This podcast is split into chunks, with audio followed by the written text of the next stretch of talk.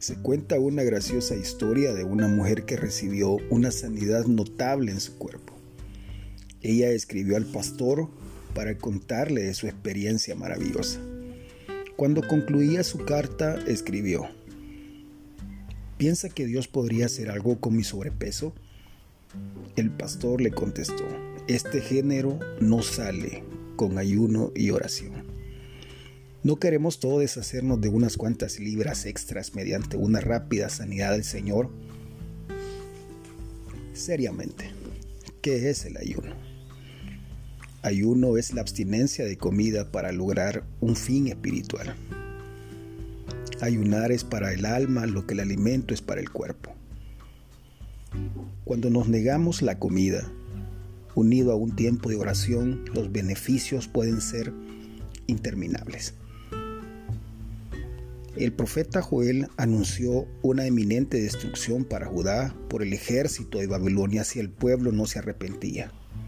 La urgencia del mensaje de Joel dejó claro que el sufrimiento de Israel fue debido a su descarrío.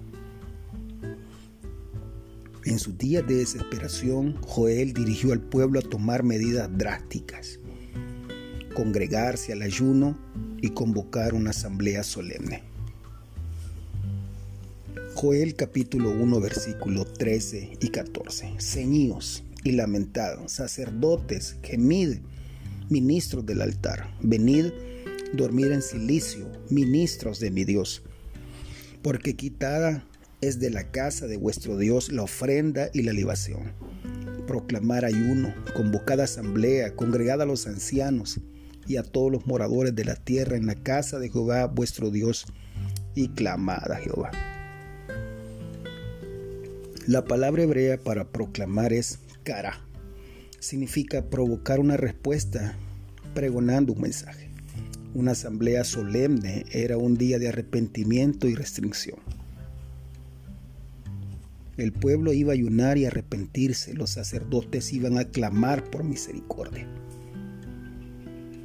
¿No se aplica esta amonestación a nosotros hoy? Vivimos en tiempos de desesperación. La inmoralidad abunda. La inmoralidad y la apatía ha dejado a la iglesia impotente. El destino de cualquier nación inmoral está claro. La destrucción. El destino de nuestros hijos está en nuestras manos. Tenemos que purificarnos y movernos de la apatía, y la pasividad a la acción.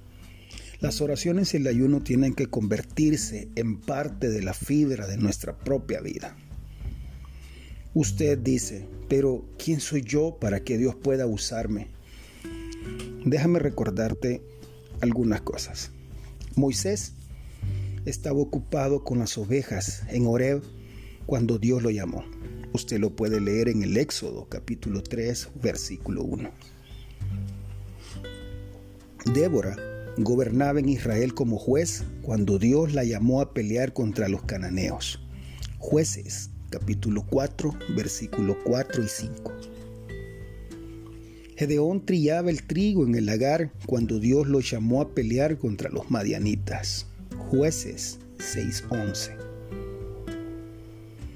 David estaba en las colinas pastoreando las ovejas de su padre cuando Samuel lo mandó a llamar. Entonces Samuel ungió rey de Israel. Primer libro de Samuel, capítulo 16, versículo del 11 al 13.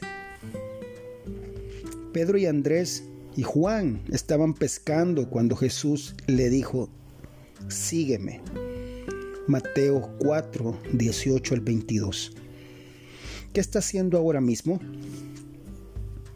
¿Puede oír su llamado? Quieres que tu vida tenga propósito, te dejo con este pensamiento. La humildad y el arrepentimiento, la aceptación de las misericordias abundantes de Dios y la inconmovible dependencia en las promesas de Dios es la única vía a la exaltación espiritual genuina. Soy tu hermano y amigo Walter Díaz.